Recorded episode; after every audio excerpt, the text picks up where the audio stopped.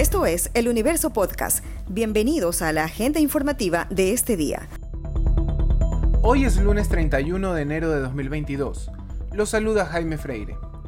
El Comité de Operaciones de Emergencia de Guayaquil anunció el domingo 30 de enero el paso de alerta 3 a 2 con la implementación de nuevas medidas que regirán en la ciudad para enfrentar la pandemia del COVID-19. Carlos Salvador, director municipal de salud, indicó que varios de los índices epidemiológicos marcan una tendencia a la baja, en tanto que Carlos Farhat, epidemiólogo y asesor del municipio de Guayaquil, ofreció más detalles sobre las estadísticas del comportamiento de la pandemia. Para tener una idea del comportamiento de la epidemia, yo pienso que es importante comparar las cifras que actualmente tenemos con las que tuvimos hace cinco días o una semana atrás.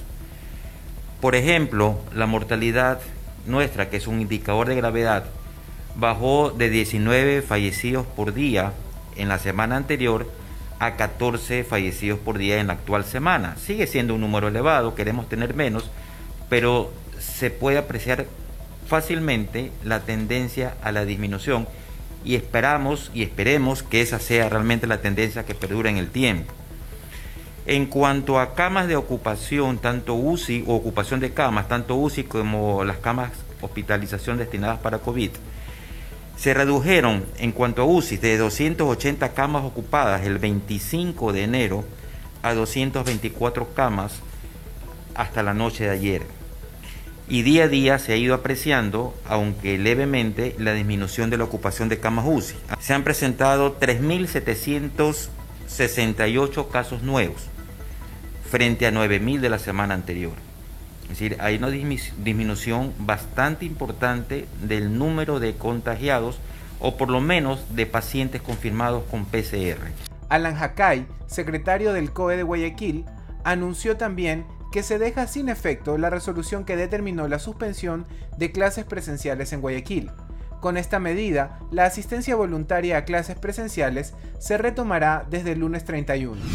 El crudo que se derramó a causa de la rotura del oleoducto de crudos pesados OCP en el sector de Piedra Fina en Napo habría llegado ya al río Napo, según informaron dirigentes de las comunidades de la zona de ONG ambientalista Acción Ecológica. Alexandra Almeida, coordinadora del área de petróleo de la agrupación, señaló a El Universo que al momento no hay contención del petróleo por parte de la empresa OCP Ecuador SA, que es la que opera el ducto. Según la empresa, el derrame se produjo a causa de la caída de roca sobre la estructura.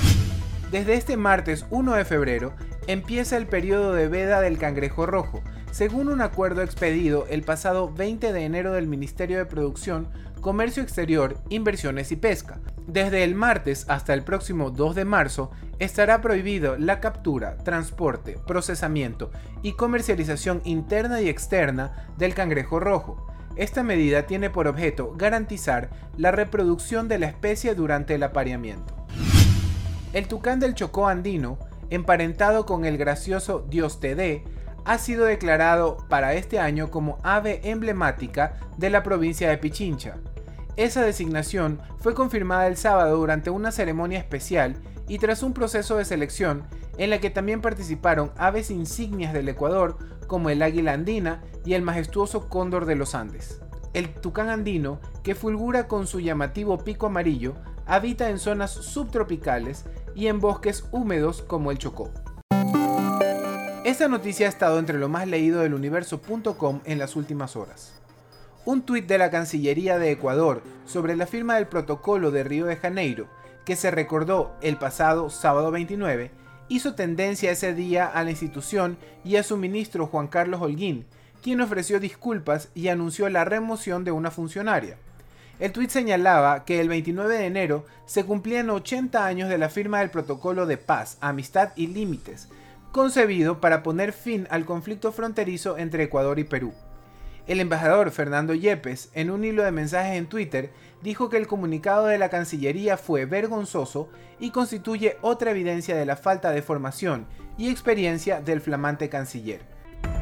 Esto fue lo más destacado de la jornada. Hasta la próxima.